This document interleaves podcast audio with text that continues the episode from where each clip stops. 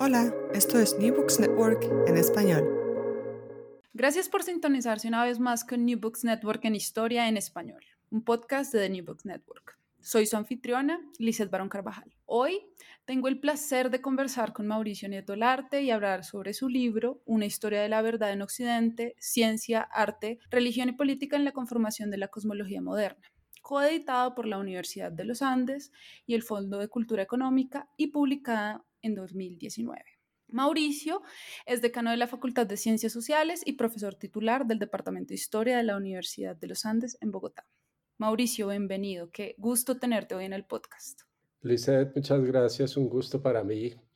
Muy agradecido de que me inviten a conversar sobre el libro.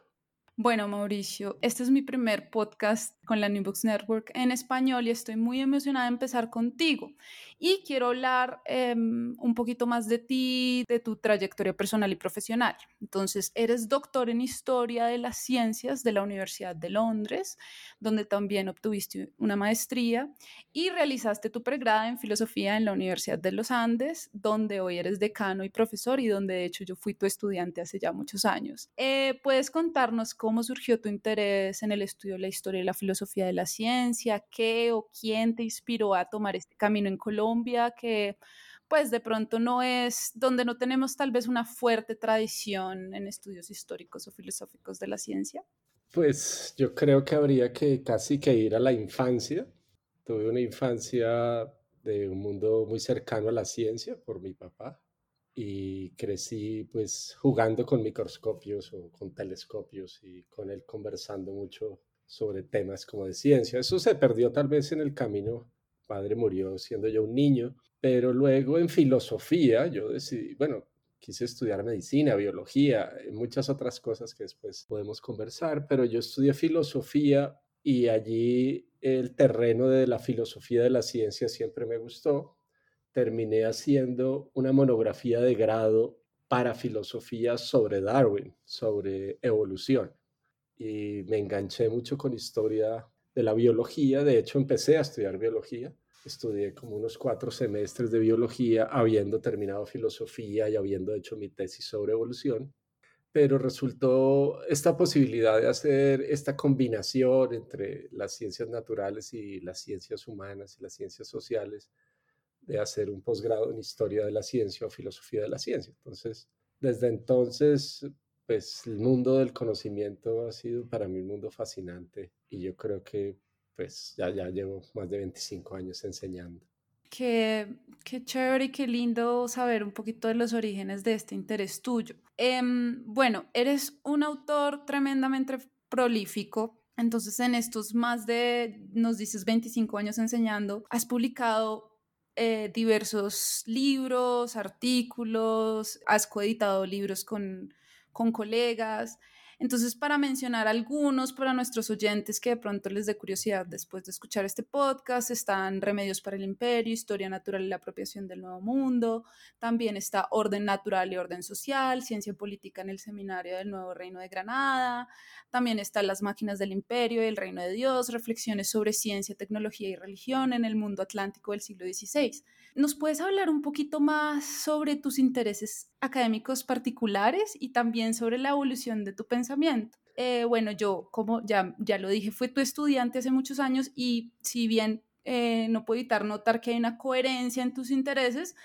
eh, por ejemplo, en tu, en tu interés por estudiar la relación entre ciencia e imperio, también noto que te has movido a otras temporalidades y a otras esferas, digamos, de conocimiento, por llamarlas así. Eh, junto a otros importantes historiadores de la ciencia y del conocimiento, tu argumento es que la historia de la ciencia es inseparable, por ejemplo, de la historia de la religión o de la historia del arte. Eh, ¿Puedes hablarnos un poco más sobre, sobre esto y sobre tu creciente, bueno, aunque suena que no es creciente, pero siempre has tenido este interés interdisciplinario eh, en tu producción académica? Cuéntanos más, por favor. Sí, bueno, pues la verdad es que esta importancia que le doy siempre en clase y en los libros a poder conectar como el mundo de la ciencia, la tecnología y las humanidades. Creo que marca todo mi trabajo, pero tiene también tal vez un interés particular por ser un autor que escribe desde América Latina, desde Colombia. Y mis temas de investigación siempre han estado relacionados con relaciones políticas y conocimiento. en el contexto imperial. Eh, las relaciones entre poder y conocimiento podrían ser como el gran paraguas que cubre como las reflexiones del tipo de historia en el que fui entrenado, que me gusta hacer. Pero como te decía, en ese contexto específico de las relaciones entre Europa y el Nuevo Mundo. Entonces siempre me ha fascinado y he escrito o enseñado mucho sobre viajeros, sobre exploradores, sobre náutica, sobre historia natural, sobre cartografía, sobre las herramientas que tuvo Europa para conquistar, dominar, apropiarse del resto del mundo, pero específicamente pues, en el contexto como del mundo atlántico, iberoamericano. Remedios para el Imperio, por ejemplo, fue mi investigación de doctorado y es un libro sobre las exploraciones botánicas del periodo de la Ilustración en América, sobre, incluyendo pues, la Real Expedición Botánica de José Celestino Mutis y todos estos proyectos de, de ciencia que tenían una relación con el dominio de la naturaleza y de los seres humanos. Y yo me he movido eh, en gran parte en esos temas, aunque también he trabajado ciencia criolla o fui al siglo XVI. Justo ayer recibí por correo un ejemplar de un libro que acaba de salir en inglés, publicado por la Universidad de Ámsterdam, que tiene una colección sobre historia marítima y allí publicaron una versión, una versión nueva y traducida al inglés de un libro que yo ya había publicado que se titulaba Las máquinas del imperio, que es más sobre el periodo de la era de los descubrimientos, sobre el siglo XVI y toda la empresa de los barcos y la náutica y la cartografía en ese periodo. Pero acabo de recibir un ejemplar de, de, un libro publicado en inglés, que generalmente publicado, la mayoría de los libros están en español, algunos artículos en inglés, pero algunos colegas han reclamado que debería ser más visible en la literatura inglesa. Entonces, pues digamos que no, no me apasiona tanto moverme en esa dirección, pero, pero aquí hay algunos resultados de eso. Pero en fin, el tema, pues para no alargarme más, que podría ser un eje de la mayoría de lo que he hecho, tiene que ver con la inseparabilidad entre la política y el conocimiento en el contexto imperial. Eh, y yo creo que ese es el eje central, pero pues eh, el libro del que vamos a hablar hoy se ocupa de muchos más temas que eso, porque es un libro de un espectro histórico y cronológico muy, mucho más amplio. Bueno, entonces hablemos de eso un poco, porque, porque sí, a mí me llama mucho la atención, yo que he leído pues otros de tus libros, este libro, ya como nos lo sugiere el título y como nos estás diciendo, es, es bastante ambicioso, tanto en términos temporales, porque empiezas con el mundo griego y llegas hasta la ilustración, em, tanto como geográficos, porque hablas de Occidente. Entonces, cuéntanos por qué decidiste escribir este libro y por qué lo concebiste destinado para un público amplio. A mí, ahorita cuando estabas hablando de que la mayoría de las cosas que has escrito las publicas en español, me llamó mucho la atención tu reflexión sobre la necesidad que tenemos em, en español de este tipo de libros y a mí me parece, bueno, no sé, no sé, los que te dicen que es publicar más en inglés, no sé, yo, yo tengo ambivalencia porque me parece muy importante encontrar este trabajo en, en español y que, y que circule acá. Entonces, cuéntanos un poquito más sobre eso, porque nos dices y pues que mucha de la historia de la ciencia se ha escrito y se ha, se ha producido en inglés y que, los que las personas que han escrito en español pues lo han hecho de temas netamente americanos e ibéricos, pero lo que tú quieres hacer aquí en este libro es, es un poquito diferente, es llegar al gran problema de la ciencia en Occidente y hablarle a un público mucho más general. Entonces, puedes hablar, puedes hablarle a nuestros oyentes de, ese vacío que tú identificas en la literatura producida en español y por qué, por qué quisiste escribir este libro. Sí, pues yo creo que empezaría por contarles que para mí es un libro muy importante en mi vida, un libro que me tomó más de 10 años hacerlo, un libro que tiene una estrecha relación con la docencia, que es algo que no dejaré de hacer hasta que, eh, no sé, yo siempre he pensado que si me gano la lotería y puedo vivir de cualquier cosa, me gustaría seguir dando clase y escribiendo. Y para mí ese tema de compartir con otras personas, jóvenes, todos estos grandes debates de la fascinante historia del conocimiento, pues lo disfruto enormemente. Y siempre sentí que hacía falta como un texto guía para una historia amplia de la historia de la ciencia o de la historia de la verdad en Occidente. Entonces, para mí fue un libro que trabajé muchos años, que me ha causado mucho gusto tenerlo impreso, que lo haya publicado el Fondo de Cultura Económica, que lo pueda usar y leer. No, no necesariamente especialistas, ¿no? porque eh, muchas veces nosotros estamos entrenados para escribir para quienes son especialistas en los temas que trabajamos y realmente pues, a los académicos no los lee mucha gente. Tal vez ya en una etapa madura de mi carrera me interesa más poder llegar a otros públicos, públicos jóvenes o no necesariamente jóvenes, pero con intereses más amplios. Y esa fue la idea del libro. Y a futuro, si quieres, más adelante hablamos de otros proyectos, me gustaría seguir trabajando con, con públicos un poquito más, más amplios, más relevantes, más pertinentes. Me hizo muy feliz, por ejemplo, para darte una idea de lo que me gusta, que algunos profesores de colegio de filosofía en Colombia, pues en los últimos grados del bachillerato se ve filosofía, estén usando este libro. Entonces eso me, me, produce una satisfacción enorme. De hecho, soñaría, tal vez cuando deje de ser decano, poder dar clase en colegio, como inculcar desde gente más joven estas reflexiones sobre el mundo del conocimiento. Entonces, le tengo un cariño especial, no sé si es por ser el último, siempre pasa eso, ¿no? Con el último libro está uno más, más eh, enamorado, pero, pero para mí siempre va a ser un libro importante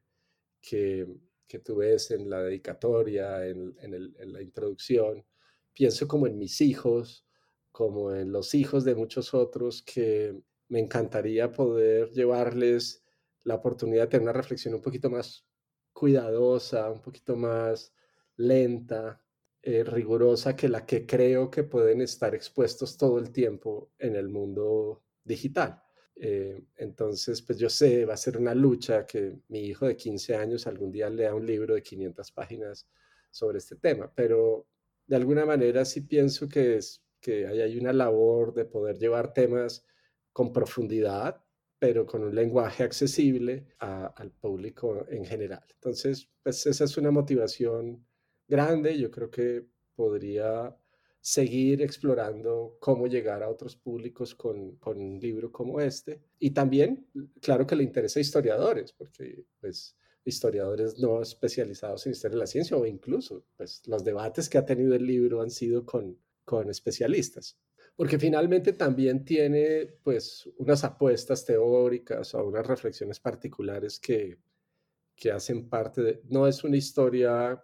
pues como las otras que se han escrito, sino que tiene algunas diferencias. Tú mencionabas pues que se escribe en español, pero es que un libro que se escribe desde Colombia, desde América Latina, sobre la historia de la verdad en Occidente, necesariamente tiene una perspectiva que puede ser distinta y algunos capítulos pues podemos hablar de ellos más adelante, la, la señal. Sí, esa es una apuesta muy importante, muy interesante pensar eh, un libro sobre el occidente escrito desde Colombia me parece una clave para nuestros para los oyentes y para los futuros lectores del libro. Y otra cosa de pronto que ellos podrían saber, ellos, ellas, todas las personas que nos escuchen, es que si bien, como dices, es un libro eh, largo de más de 500 páginas, se puede leer por partes, se puede leer ciertos capítulos, sí está ordenado de una forma cronológica, pero el libro, sus secciones tienen su propia coherencia, entonces para los oyentes que quieran explorar, eh, les contamos que pueden ir y pueden, pueden leer como por partes o pueden, em, no tienen que leerse todo de una sentada, sino que es un libro que, con el que uno, digamos que se lo puede tener ahí y consultarlo en distintos momentos, me parece importante. Así es, puede ser un libro de consulta y tiene como unas herramientas para, para hacerlo, índices o una cronología al final. Eh, y tú puedes leer sobre Durero o sobre San Agustín y te da una, una idea que no es necesario leerlo todo, pero obviamente para entender mejor habría que hacer el recorrido histórico, para entender mejor, no sé, el Renacimiento italiano, pues haber entendido algunas nociones de Platón o de la teología medieval es importante, pero tienes razón, se puede leer por partes. También, eh, volviendo a mis reflexiones muy personales, pues me causa también mucha alegría ver a mi hija, que tiene 13 años, leyendo eh, un capítulo para hacer una tarea sobre filosofía griega. eh, pero perfectamente no tenía que leer todo el libro sino hacer una consulta. Yo creo que eso es otra, sí, otra característica que quise que tuviera el libro. Sí, y de pronto para hablar sobre eso que une a todo el libro, em, me gustaría preguntarte sobre lo que en inglés, porque eh, yo pues ahorita estoy haciendo mi doctorado en Estados Unidos y a veces pienso mucho en inglés y es el, el, elefante blanco en la habitación de este libro, que en este caso es la verdad, me parece a mí. Eh, yo creo que para muchos oyentes puede ser un poquito raro, extraño hablar de una historia de la verdad, como tal vez para algunas personas dicen, no, pues la verdad no tiene historia, la verdad es verdad, es, es fija, es inmutable. Entonces, tal vez para aquellos que, aquellas personas que no están tan familiarizadas con algunos de los debates súper especializados a los que tú aludes en, en, en el libro, que no, que que para nada se apoderan del libro, porque como dices tú, quieres llegar a una audiencia amplia, pero si estás haciendo intervenciones muy específicas, cuéntales un poquito cómo es eso de que la verdad tiene historia y por qué es importante saber esa historia. Digamos, ¿por qué no, no te interesa, no te alejas de preguntas tradicionales que se han abordado en la historia de la ciencia como el origen? ¿Cuál es el origen de la ciencia moderna? Y lo que, lo que te importa más bien es entender cómo cierto conocimiento se construye y se considera legítimo, como háblanos un poquito más sobre esa apuesta sobre la verdad, por ejemplo. Sí, pues la elección de la palabra verdad en el título puede ser problemática porque es un concepto también pues de no sé, de una trayectoria, es tan viejo el problema como la filosofía y muchas cosas se han dicho sobre el tema. Pero digamos que a diferencia de haberlo titulado una historia de la ciencia, quise usar verdad porque es un concepto mucho más amplio. La palabra ciencia realmente no serviría porque no existe tal cosa como prácticas científicas como las entendemos hoy en la antigüedad o en la Edad Media o en el Renacimiento incluso. Es muy distinto de la ciencia del siglo XVIII a la del siglo XXI. Entonces, la palabra ciencia sería anacrónica, si me hago entender, como que no, no respondería a las preocupaciones del conocimiento en, en la mayoría del libro lo que hicimos, pues, apostarle a una historia de la verdad, que podía ser como más provocativo, también de pronto más difícil, pero con una tesis central bastante simple que podemos ampliar un poquito y es justamente lo que decía, y es, creo que las primeras líneas del libro dicen, eh, la tesis central de este libro es muy sencilla y es que la verdad tiene historia. Y entro a explicar un poquito por qué defender eso y como tú dices, pues para algunas concepciones de verdad, como en la tradición occidental, como platónicas, propias de la teología cristiana, de la ciencia moderna, la verdad es única y es inmutable. Eh, la historia de la ciencia sería como un poco la historia de los errores, pero finalmente no habría, la verdad no cambiaría, sino que se descubre, no se construye, sino que se encuentra eh, pero el libro se mueve en una dirección que creo que vale la pena comentar algo, y es que las nociones de verdad que tenían los griegos o lo que tenían los teólogos medievales o que tenían los protagonistas de la revolución científica como Galileo, que pueden tener Newton o pues, los artistas o los que todos los personajes va cambiando. Por decirlo así, las reglas de juego del conocimiento van cambiando y esa es la historia que queremos contar cómo algo que era verdad deja de serlo o algo que era una mera creencia se convierte en verdad. Las prácticas que hay detrás, culturales, sociales, políticas, estéticas, que hacen que algo se convierta en verdad. ¿Cómo es posible que de repente ideas tan absurdas o, digamos, si quieres, irracionales como que la Tierra se mueve, se volvieron verdad? O el darwinismo, o lo que te parezca. Entonces ahí de eso se trata. Como de contar que la verdad cambia. Pero aquí hay un punto que puede ser interesante aclarar y es que esta idea de, que la verdad cambia podría conducir rápidamente como decir que todo, todo da igual, o que el relativismo radical y que no hay verdad, como una posición posiblemente identificada con ciertas posiciones postmodernas que sugerirían la verdad no existe y realmente pues vivimos hoy como en un panorama de, desazón con ese tema. 2016, hace no mucho, el diccionario de Oxford dijo que la palabra posverdad o post-truth era la verdad, la palabra del año y pues todo este tema del fake news, del mundo de la falta de confianza. Parece vivir un mundo angustioso en donde la verdad se está diluyendo, pero la emoción de verdad. Pero este libro no está afirmando que la verdad no exista, porque de hecho hace una historia de la verdad, o sea, que existe. Pero el hecho de que algo sea histórico o sea humano y cambie, no quiere decir que no sea real, ni importante, ni bello, ni trascendental. Es decir, de ninguna manera el libro es un ataque a la idea de verdad, es una celebración de la búsqueda de, de la verdad en contextos y de maneras muy diversas. Pues pongámoslo de otra manera, si la verdad fuera única, eterna e inmutable, pues la historia del conocimiento se detendría y ya no habría cambios, pero ciertamente podemos casi que asegurar con enorme certeza que dentro de 100 años muchas de las nociones que tenemos hoy van a parecer inocuas, irracionales, falsas, y afortunadamente, ¿no? Eso es lo lindo, digamos, lo apasionante del mundo del conocimiento, es que todo el tiempo está cambiando, como el mundo del arte o como el mundo de la cultura en, en general. Entonces tiene ese, esa afirmación que a veces puede chocar algunas concepciones, no sé si me hago entender como positivistas, pero al mismo tiempo también es, es una defensa de la importancia de la verdad y la importancia, pues, política también de la verdad en Occidente es innegable. O sea, no hay una trivialización del mundo del conocimiento, sino tal vez es un intento de mostrar lo complejo y lo rico que es todos esos procesos que hacen que alguien o un grupo social pueda proclamar ser la voz de la verdad, ser la voz de otros, ¿no? Como la idea, yo soy el que habla con razón, yo tengo la verdad. Ese, ese, ese proceso histórico que genera ese poder es el que el libro trata de, narrar, confinado, por decirlo así, a la cultura occidental, que es entonces un libro muy,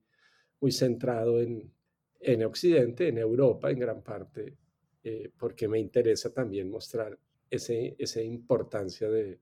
de, Europa constituyéndose como centro de, del mundo eh, político, científico, religioso, de manera global.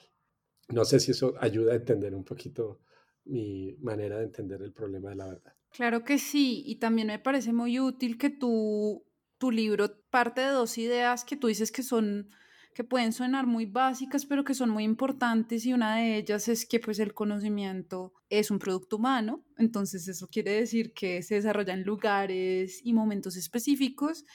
y que además también es, es comunicación, es decir, que no existe una forma de conocimiento privado, sino que el conocimiento requiere un público que lo reconozca. Entonces, estas son dos ideas que están como en la, en la base de tu libro y es lo que precisamente estás diciendo de por qué la, la verdad tiene historia, porque pues porque la producen humanos y porque depende como de un tribunal público, digámoslo así, para que, para que exista. Em, hay, otra, hay otra cosa que dices que es muy importante en la introducción y que la retomas en las reflexiones finales, y, creo que aludiste a esto un poquito ahorita, que es em, que este libro también es sobre el eurocentrismo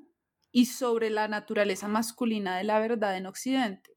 Entonces, cuéntanos por qué es importante conocer la historia de la lo que tú llamas la autopercepción de la cultura occidental como centro del mundo eh, y las diversas formas en que esta cultura occidental ha defendido la posición de una verdad universal y, y además porque también debemos siempre tener en cuenta que esta historia está atravesada, digamos, por, por una masculinidad, o sea, que hay una masculinidad en esta producción del conocimiento que se considera legítimo últimamente. Entonces, cuéntanos un poquito de esos otros dos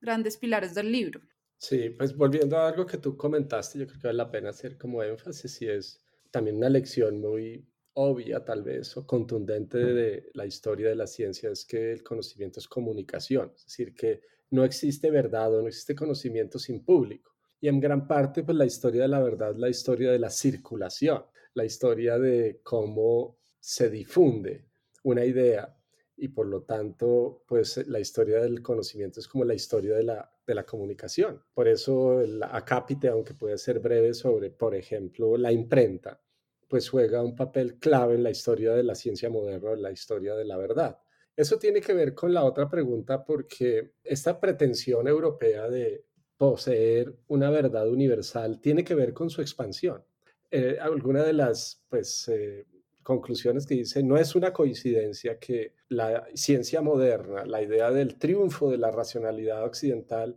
triunfara en el mismo momento en que se expande el poder imperial europeo. Eh, entonces, de nuevo, vuelvo sobre la indisoluble relación entre poder y conocimiento y pues la historia de la verdad en Occidente es inseparable de la historia política de Occidente. En ese sentido, el libro se ocupa en gran parte de tratar de explicar, esto no es una novedad, es un viejo problema, el triunfo de Europa. Eh, yo creo que uno de los retos grandes que tiene la historia hoy, desde hace rato, eh, sobre todo, digamos, escrita desde contextos como, como el nuestro, es cuestionar o reescribir una historia tremendamente centrada en Europa, ¿no? Como esta idea de que eh, nuestra historia es la historia, la historia del mundo, parece ser como una historia contada desde Europa y centrada en Europa, lo cual es, desde luego, una versión pobre de una historia mucho más compleja. No obstante, el libro es centrado en Europa porque quiere, digamos, no necesariamente celebrar o defender el eurocentrismo, pero sí entenderlo. Y desde luego tampoco negarlo, porque es evidente que el papel que jugó Europa en la historia global, pues es importante. Digamos que no es el único actor de la historia, ni mucho menos, y hay otras maneras de contar la historia, pero resulta para nosotros que somos, de cierta manera, aunque seamos latinoamericanos, pues herederos de una tradición occidental, cristiana, centrada en, en Europa. Entonces, el libro trata de mostrar cómo fue eso posible, cómo fue posible el capítulo más importante y más largo, que se llama La caída del hombre natural, que es sobre el renacimiento, pues trata de dar cuenta de cómo fue posible que Europa se viera a sí misma como el centro de la civilización. Y eso tiene que ver con sus acciones imperiales, con sus acciones científicas o expansivas en, un largo periodo, hasta que llega la ilustración y pues es como el momento de, de la gran triunfo de Europa sobre el resto del mundo, con cierta soberbia, arrogancia que, que desde luego es parte de nuestra historia. Y eso pues está atado, como lo mencionabas, o como el libro insiste, con una cantidad de prácticas que van más allá del mundo de la ciencia, sino que también tiene que ver con el arte, con, con la religión, con, con la política, como he insistido.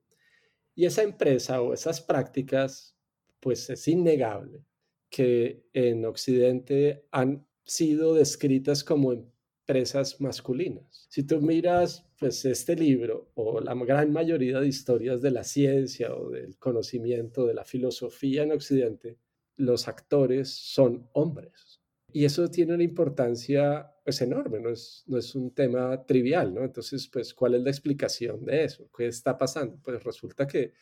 la historia de la verdad no solamente es europea y tiene estas relaciones con con el triunfo del cristianismo y con la ah, incorporación de la filosofía griega, etcétera, todo lo que le puedas poner, sino con que ha sido una empresa controlada por hombres. Todos los grandes centros de los que se ocupan libros, si quieres, Atenas con las grandes academias de Platón, de Aristóteles, los grandes centros de conocimiento medieval, ya sean el mundo islámico, eh, la Casa de la Sabiduría de Bagdad eh, los grandes monasterios donde se produjo conocimiento, luego en el Renacimiento las grandes academias científicas, hasta el siglo XVIII, incluso XIX, pues eran empresas masculinas. Entonces, yo creo que el libro en cierta manera incluso es tímido en elaborar un poquito más ese tema, ¿no? Porque resulta de, enorme importancia. Por un lado, pues ese tema que hoy tiene una riqueza enorme la literatura de, con perspectiva de género en la historia de la ciencia, obviamente es de enorme importancia. Por un lado, lo que se puede hacer es hacer visibles mujeres que eran invisibles, ¿no? Y de hecho, pues claro que existieron mujeres, pero dentro de unas condiciones de exclusión tremendas. Entonces también puede uno entender al tratar de explicar estas instituciones y estas prácticas cómo se silenciaron o por qué eh, tuvieron, pues digamos, una voz mucho más notable, figuras masculinas. Entonces, desde luego que volviendo al tema general de poder, pues una de las maneras de abordar el tema no solamente es en términos como políticos, imperiales o económicos a gran escala, sino en términos de género también. Pero digamos que no es una fortaleza del libro, hay una literatura fascinante de, la mayoría pueden ser mujeres, pero no necesariamente que han reescrito o están pensando sobre, sobre el tema de cómo entender el problema de la verdad en términos de, de género y pues desde luego que está cambiando para bien a una ciencia más abierta, más democrática, más participativa. Entonces, pues no sé si eso te, nos ayuda un poco. Yo creo que sí nos ayuda y bueno, yo me, yo me meto en esa, en esa corriente de, de personas que les interesa ese tipo de preguntas sobre el género, sobre las mujeres, y sí creo que se está produciendo mucho y que, pues a mí lo que me parece importante del libro es que yo creo que tú lo reconoces muy desde el comienzo y, preparas a los lectores y a las lectoras para que sepan que, que, eso es lo que van a leer, ¿no? Una, una, historia muy masculina, ¿no? Y, y, eso es importante. Entonces, em, digamos que a mí, a mí eso me pareció muy valioso. Em, yo creo que ahorita me parecería chévere que hablemos de la, de, la, de la estructura del libro y ya de las partes en que está conformado el libro. Entonces, para que nuestros oyentes sepan, el libro tiene cuatro partes, ¿sí? Y cubre, bueno, cubre la historia de muchas culturas, de muchas personas, de distintos tipos de conocimiento, eh, tal vez lo que hoy en día llamaríamos disciplinas, eh, pero que en, ese, en, esa, en esa época no se entendían así, pero bueno, eh, hagamos la salvedad de que aquí no podremos cubrir todos los temas o todas las preguntas que abordas, ni los personajes. Entonces, que esto es más bien una invitación para que los oyentes vayan y lean el libro. entonces, sabiendo esto, hablemos separadamente de esas cuatro secciones eh, secciones que si bien no quieren reforzar la idea de periodos históricos completamente diferenciados, sí aluden a ciertas coherencias temporales y a ciertos cambios históricos. Entonces, empecemos por la primera parte del libro, que se titula Cosmos y se centra en el mundo griego. Entonces, cuéntanos por qué decidiste empezar ahí, por qué es tan importante como problemático pensar en que el origen de la filosofía pues se dio en Grecia,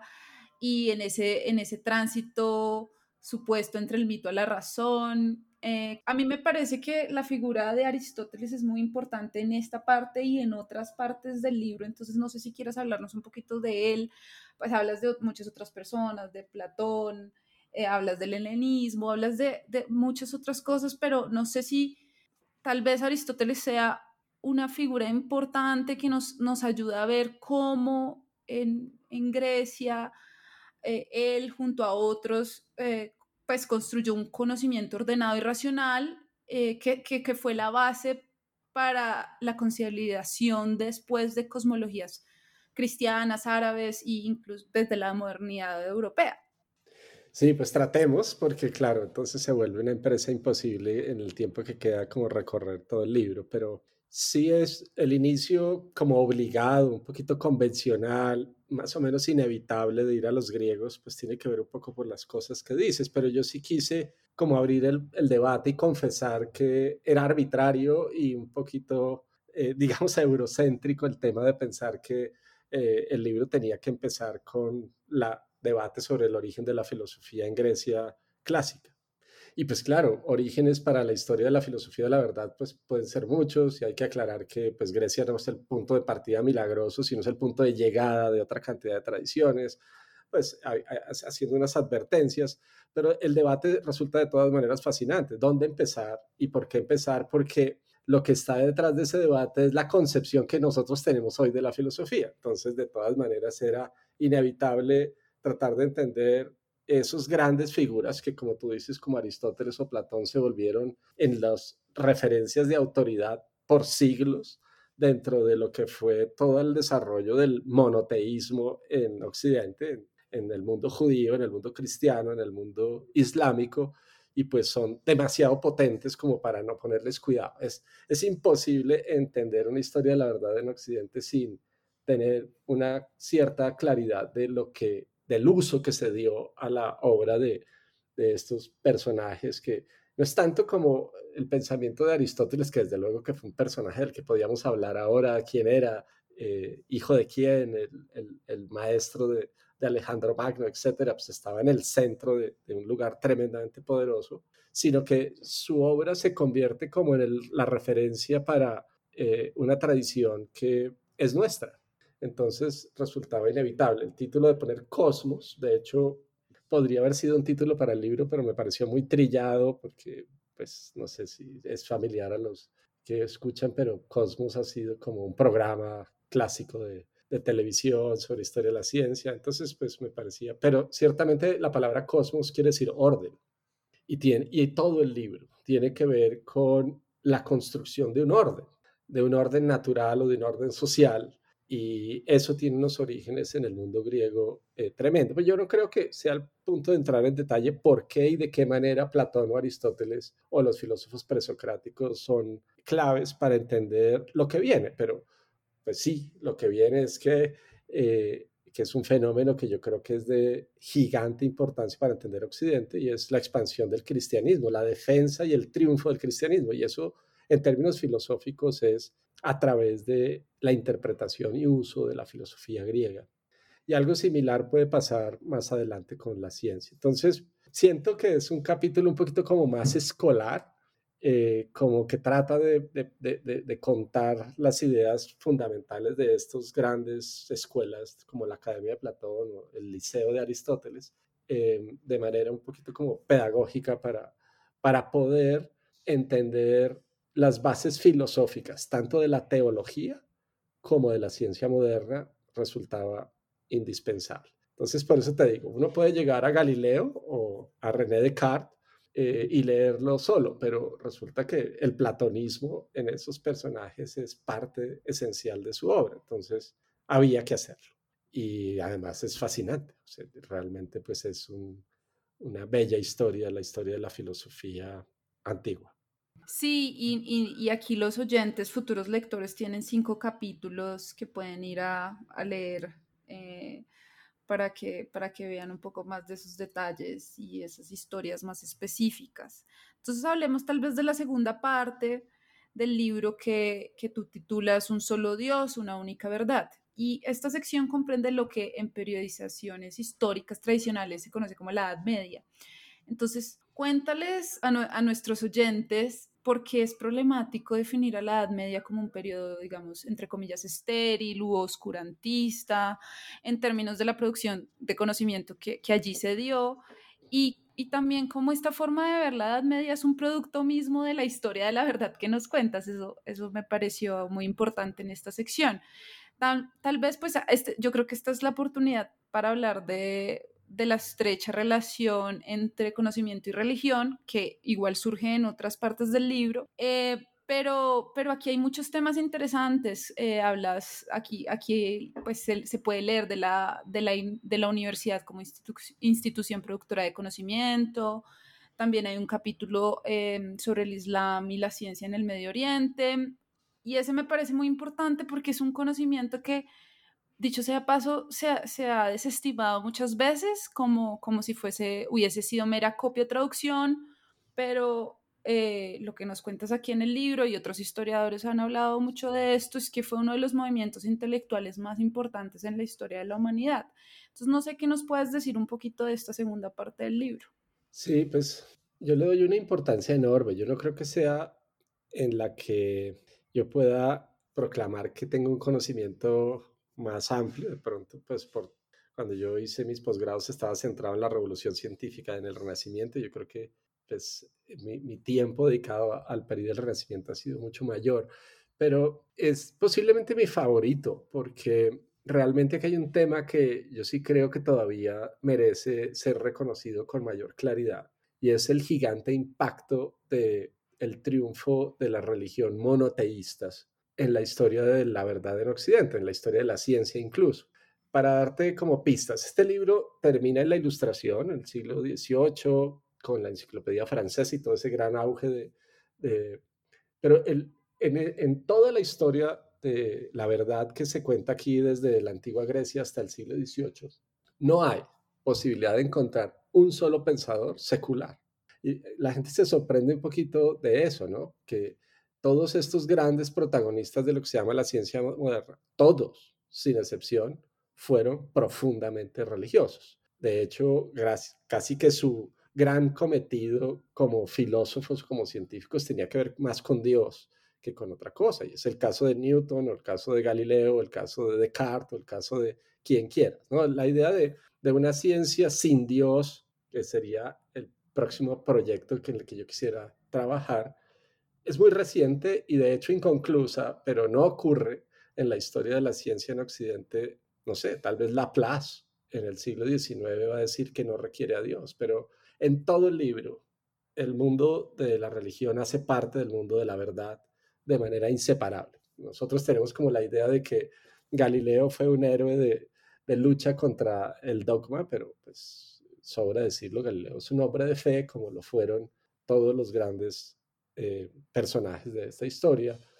notablemente pues Newton. La física newtoniana no tiene ningún sentido sin, sin Dios. En algún momento entonces, alguna entrevista para un medio de comunicación preguntó, ¿cuál es el momento más importante de la historia de la verdad. Entonces, pues obviamente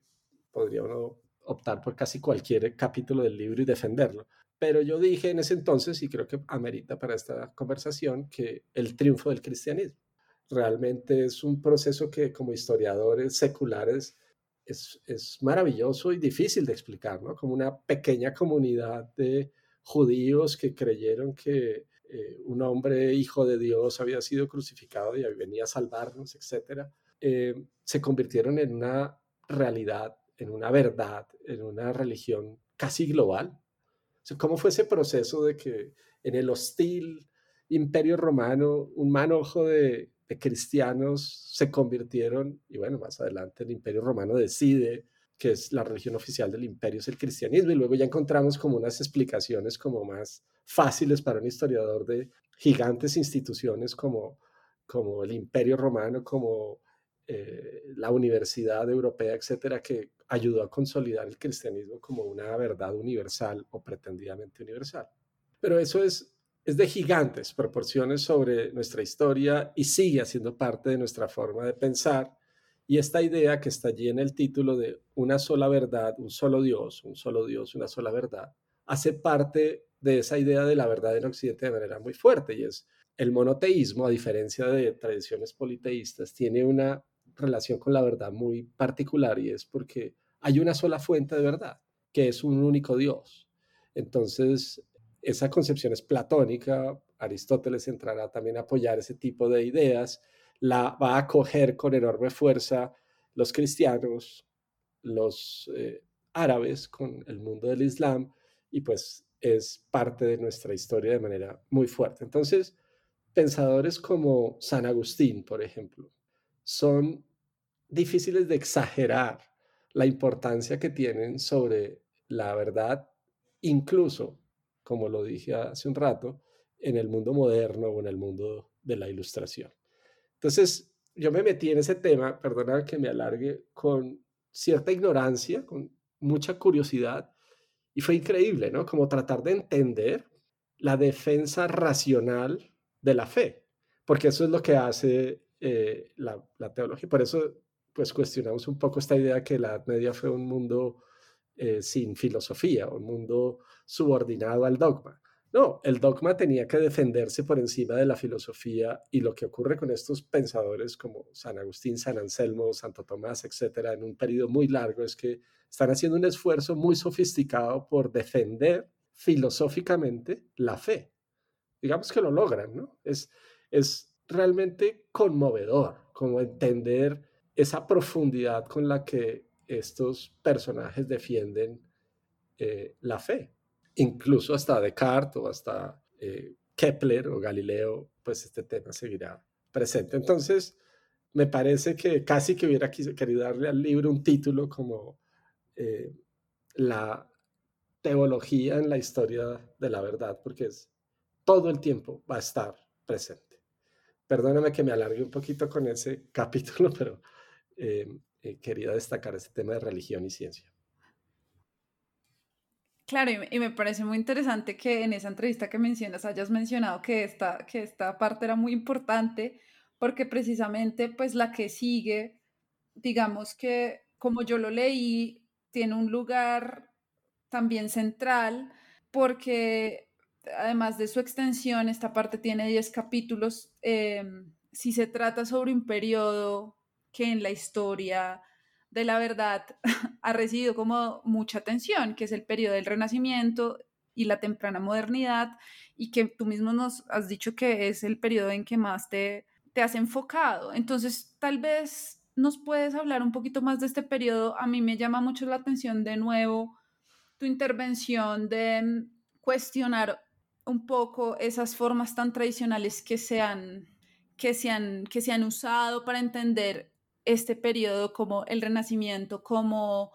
como una ruptura radical frente al pasado, eh, un, periodo de renacer frente a un supuesto largo como sopor que tenía el conocimiento en pausa, eh, un periodo donde supuestamente nació la ciencia moderna producto de una, de una revolución científica y tú, pues junto a muchas otras personas, e historiadores que han, que han escrito sobre este periodo, pues nos muestras que, pues, que no, que eso no es que eso no es así, que esa historia es muy maniquea y que realmente pues sí hay cambios, pero pues también hay grandes continuidades. Entonces, ¿puedes hablarnos un poquito tal vez de, de qué es eso nuevo e, y digamos qué permaneció, qué, qué continuó, que es tan importante? Sí, bueno, sí, se pone difícil porque hay una cantidad de temas allí importantes y lo que de pronto es como difícil acá es que somos herederos de una tradición historiográfica muy potente que ha hecho de ese periodo como la cuna de la modernidad y de la ciencia moderna. Entonces está, no sé, centenares de libros sobre lo que se ha llamado la revolución científica.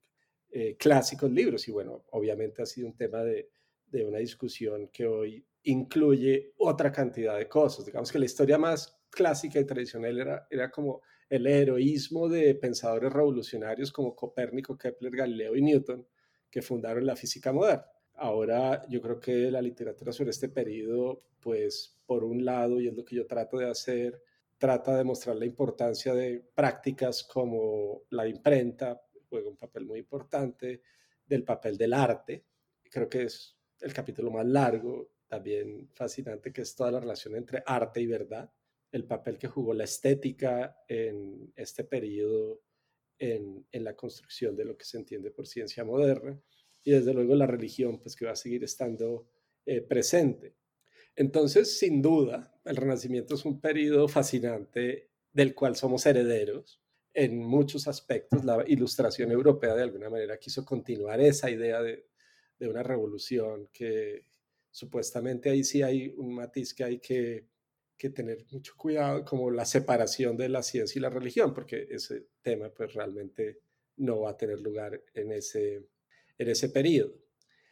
Pero él, eh, también tiene un capítulo largo y era volviendo al inicio de la, de la conversación y es, por ejemplo, haber incluido un capítulo central en el papel del mundo católico ibérico en la historia de la ciencia moderna. Entonces eso ha sido el trabajo de algunos de nosotros, mostrar que esa como leyenda negra de que la revolución científica es un fenómeno más, por decirlo así, centrado en, en Inglaterra o en, en la revolución científica tradicional, pues resulta que antes toda esta empresa de la navegación y de la conquista del Nuevo Mundo en manos de portugueses y de españoles, sin duda, es un antecedente gigante a la modernidad científica. Eso es lo que tratamos de explicar algunos en, en reciente trabajo histórico y en este libro hay un capítulo sobre ese tema que otras historias de la ciencia no lo incluirían. Podría pasar leyendo y releyendo libros sobre la ciencia moderna donde España y Portugal no tienen, no tienen lugar. Podría pasar leyendo muchas historias en donde la magia no juega un papel importante. Eso ya también es una literatura creciente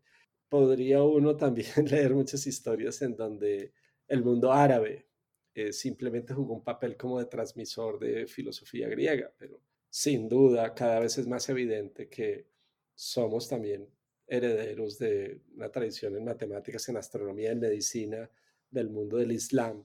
que impactó a Europa occidental y a la Europa cristiana de manera muy fuerte.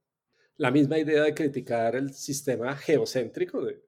un mundo donde la Tierra es el centro y es inmóvil, pues es, es de los árabes. nosotros caemos en Copérnico, como resulta que cuando Copérnico escribe eso, pues ya había sido profundamente cuestionada esa idea por parte de los astrónomos árabes. Entonces, digamos que la, idea de la revolución científica es como una especie de prisión historiográfica, así se refería Germán Colmenares, un historiador colombiano, a, otro tema, eh, que del cual, de la cual estamos escapando para contar muchas otras cosas, mucho más, no sé, menos ordenadas, menos lineales, pero mucho más entretenidas sobre esa historia de la verdad en,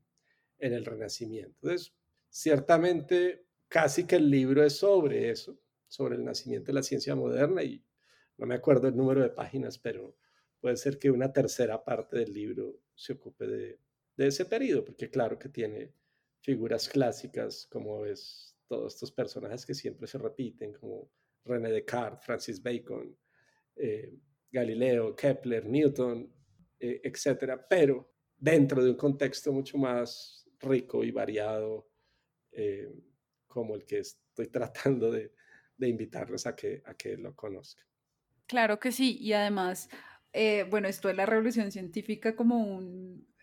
una prisión que, que, que, se escapa, pero seguimos hablando de ella, pero en parte porque yo creo que, que sigue siendo, sobre todo, no sé, en ciertos ámbitos, eh,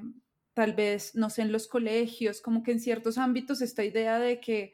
la, ciencia nació eh, de la genialidad de ciertos personajes o en un lugar muy específico, la ciencia moderna como que tiene... Eh, hay, ideas que todavía permanecen, que yo creo que tu libro lo que nos está invitando y está recogiendo muchas cosas es a ver como ese panorama mucho más complejo, por ejemplo, Newton, ¿no? A mí esa figura siempre me parece importante, que antes de mostrar, o sea, eh, en vez de mostrar la, supuesta separación entre ciencia y religión o fe y razón, lo que muestra es su inseparabilidad, una figura como Newton, ¿no? Y que por mucho tiempo se, dejó de lado esos, esas partes como de Newton, la magia, ¿no? La alquimia, y se dejaba de lado esa parte de Newton y lo que estamos viendo es que eso era un todo en Newton, ¿no? Entonces, yo creo que todos estos capítulos que también centras en personajes que son muy tradicionales en la historia de la ciencia son muy importantes para que nuestros oyentes eh, los tengan en cuenta cuando quieran venir a, leer el libro. Em, entonces, si quieres, pues hablemos de la última parte, em, que es la que se centra en la ilustración. Eh, se llama La ilustración, el sueño europeo en una, de una hegemonía global. Em, bueno, esta, esta parte pues cubres los, el siglo XVIII sobre todo y pues ese es un, es un periodo que ha recibido mucha atención por parte de historiadores, filósofos, pensadores em, y es un momento donde lo que lo que encontramos es que, y aquí te cito, es un conjunto de manifestaciones que de manera vehemente celebraron el triunfo de la razón sobre la autoridad y de la cultura sobre el resto del mundo. Entonces, aquí cierro, cierro la cita. Entonces, lo que nos estás diciendo es que si bien la idea de una única razón universal no es nueva, lo que sí es nuevo es el intento de universalidad y homogenización. Entonces, cuéntanos un poquito más de esta de este proyecto de la Europa Occidental que se, que se pensó como un centro para un proyecto global,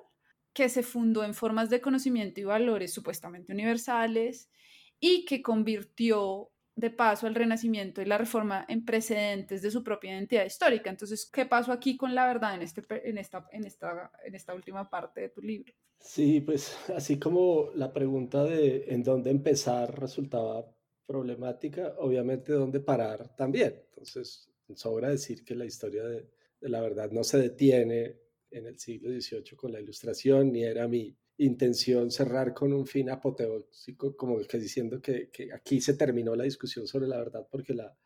logramos, sino que era como el periodo en el cual sí se culmina como el proceso de, Europa proclamando su autoridad para hablar con la razón eh, entonces aquí la ilustración pues resulta un periodo de nuevo, pues desde luego fascinante, objeto de mil discusiones en donde tradicionalmente se llama la ilustración como la edad de la luz, de el enlightenment, eh, realmente como el momento en que, como diría Kant, la humanidad entera llega como, gracias a Europa, a su mayoría de edad. Entonces, pues es el momento en que ocurren una cantidad de fenómenos intelectuales y artísticos, etcétera, que proclaman eso, pero al mismo tiempo es que está ocurriendo la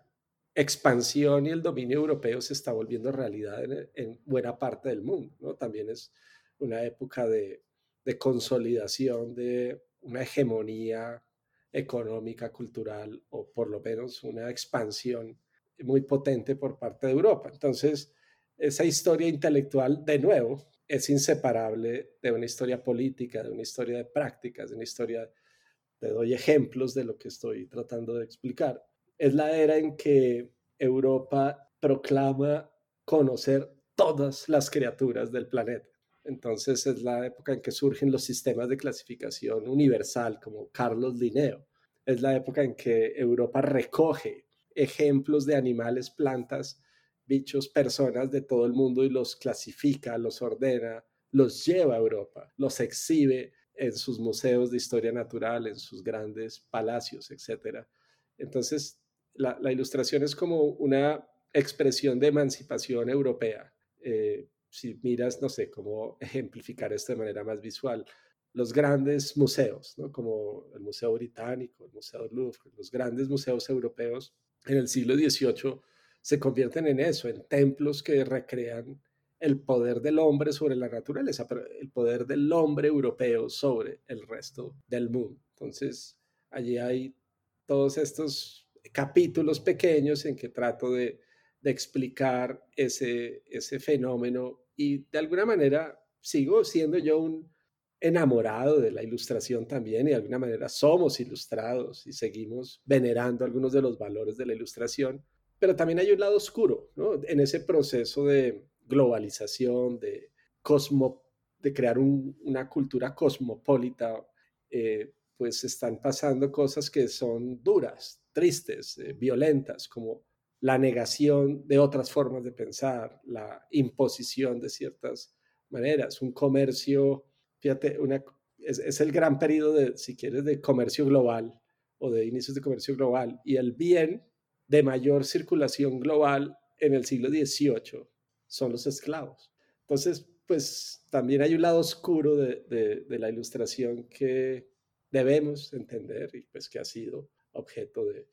mucha discusión, que creo que en esta conversación, Lisette, sobra decirlo, pero la gran mayoría de ideas que estamos aquí discutiendo no son mías, ¿no? Son, son las discusiones que están teniendo lugar en, en el mundo de la historia de la filosofía de la ciencia actual y pues eh, eh, cuestionar la idea de la revolución científica o hacer una reflexión crítica sobre la ilustración, pues obviamente es parte de una literatura amplia, creciente, polémica, eh, que viene dando, teniendo lugar hace, hace décadas, ¿no? Sí, claro, pero pues igual lo que tú estás haciendo aquí, que es trayendo tantísimas conversaciones, reflexiones, eh, me, parece, me parece muy importante y me parece que nuestros oyentes van a apreciar mucho ese esfuerzo de síntesis tanto en nuestra conversación como en el libro, porque, porque creo que de verdad me parece una empresa muy compleja y de verdad, eh, pues el hecho de que te hayas demorado 10 años, eh, creo que pues es, es, un gran proyecto, ¿no? Bueno, digamos que para terminar te voy a ser abogada del diablo y, preguntarte por algo a lo que lo diste al comienzo. Y es un poquito em, sobre, sobre por qué es importante una historia de la verdad en estos momentos de, relativismo histórico, eh, de posverdad, de posmodernidad, digamos. Yo, yo sé que el ejercicio lo que tú no estás diciendo que la verdad no existe y, así empezaste esta conversación, pero de pronto tengamos algunos oyentes un poquito escépticos eh, que les puedes decir un poquito sobre la importancia de la historia de la verdad en el presente, ahorita. Sí, pues como lo mencionamos, tal vez sea un momento en que se ha exagerado o se ha exacerbado la idea de del peligro de vivir en un mundo sin verdad. Como incluso pues a nosotros los sociólogos, historiadores de la ciencia, se nos ha culpado un poco de, de haber destruido la autoridad científica con estos argumentos de la sociología, de la historia de la ciencia. Pero por un lado, yo creo que la, la labor que hace la historia de la ciencia nunca ha sido un ataque a la ciencia, ¿no? Generalmente, como es mi caso, y lo decía desde niño, como un enamorado del mundo del conocimiento, o sea, es hacer ciencia de la ciencia, es pensar con cuidado, de manera crítica, de la manera más rigurosa posible, sobre justamente el problema de la verdad. Uno quisiera que el público, en todos estos debates sobre quién tiene razón y quién no, sobre vacunas o sobre los grandes temas del, ambientales, tuviera una capacidad de reflexión cuidadosa, ¿no? Es como lo que uno quisiera que, eh, claro, la información está fluyendo a una velocidad que antes no teníamos, demasiada información, pero lo interesante sería que pudiéramos como ser conscientes de, de, esa complejidad de los procesos en, en, los cuales alguien puede proclamar tener la verdad sobre otro. Insisto, una cosa muy simple, como también muy ilustrada, que es pues pensar con criterios propios, eh, no tragar entero, por decirlo de la manera más coloquial, y uno pensaría que la historia siempre es una herramienta que nos permite justamente cultivar esa capacidad crítica, porque nos pone una perspectiva más robusta, más crítica, ¿no? No es como estas ideas sobre, no sé, sobre cualquier tema que nos parezcan hoy importantes, pues tienen historia. Surgieron en un momento, fueron motivadas por ciertos intereses y esa conciencia nos produciría, a mi juicio o a la de muchos, una mejor ciencia, una mejor filosofía, más, más participativa ciertamente, más plural, más rica, como siempre lo ha sido. La ciencia siempre ha sido eh, abierta al, al, debate y esas son como lecciones que quedan del libro y es que los lugares donde hubo mayores, no sé, como cambios o fueron lugares que permitieron o que fueron sensibles a escuchar, a conocer el conocimiento de otros, ¿no? Como la llegada de, estas ciudades de las que hablamos en el libro como centrales, pues son siempre lugares de una riqueza cultural enorme. Eh, entonces, pues sí, Sevilla o Córdoba o Toledo, pues fueron ciudades importantísimas para la historia de la verdad, porque allí confluyeron tradiciones árabes con tradiciones eh, latinas, eh, y eso sería una lección también como de, celebración de la diversidad para poder seguir pensando con cuidado eh, el mundo que queremos. Entonces ya me puse un poquito romántico, pero, pero ciertamente detrás de, eso estaría un poquito esa, esa idea. Sí, y me haces pensar mucho en el trabajo de no sé, escuchándote pensé mucho en Donna Haraway, que, que uno de sus puntos en, su gran obra es que pues la crítica eh, no, no quiere decir que la ciencia no, que, que, destruyamos la ciencia, sino que una mejor ciencia es posible. Em, entonces, e, eso me parece muy importante para cerrar nuestra conversación. Y bueno, ya antes de dejarte ir, si quieres, cuéntanos en qué estás trabajando ahorita. Sí, pues me la paso haciendo reglamentos, actas em, en reuniones, pero eso no va a durar toda la vida.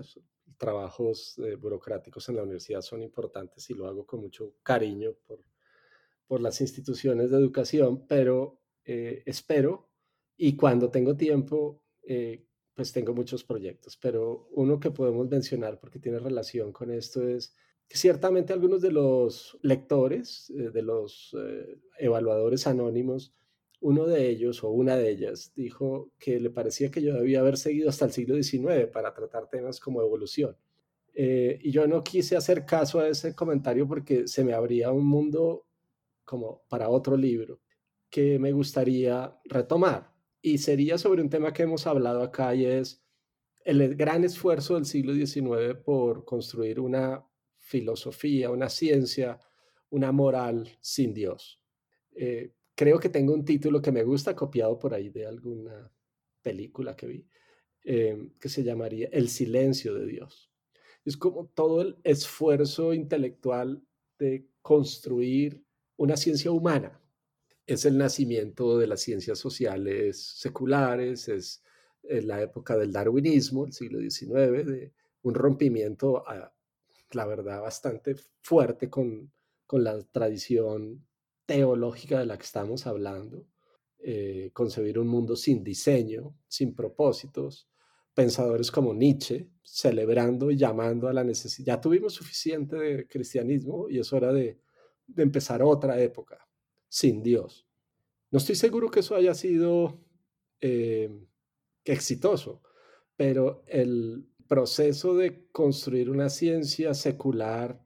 es más del siglo XIX. Claro, uno puede buscar antecedentes mucho antes del siglo XIX en ese proceso y la ilustración tiene mucho de eso, de hostilidad contra ciertas tradiciones religiosas, contra la iglesia misma, incluso en el Renacimiento habrá pensadores como Spinoza o muchos otros que uno podría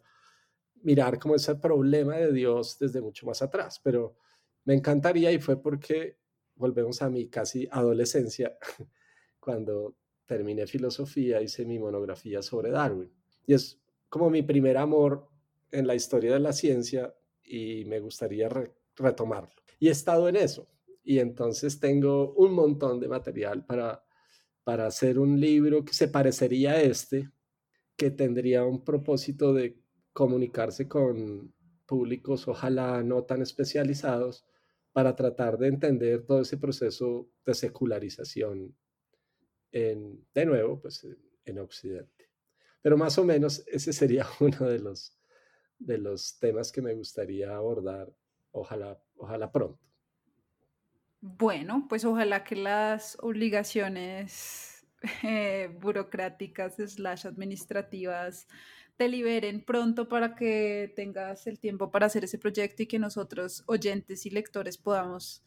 leer esa muy interesante historia. Te quería agradecer por tu tiempo y por esta conversación tan interesante. Mauricio, muchas gracias. Lizeth, a ti, para mí es un gusto poder hablar de estas cosas que,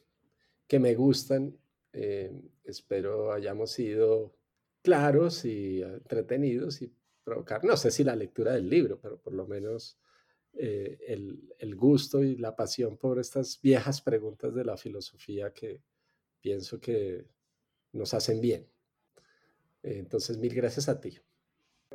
Gracias por escuchar New Books Network en español.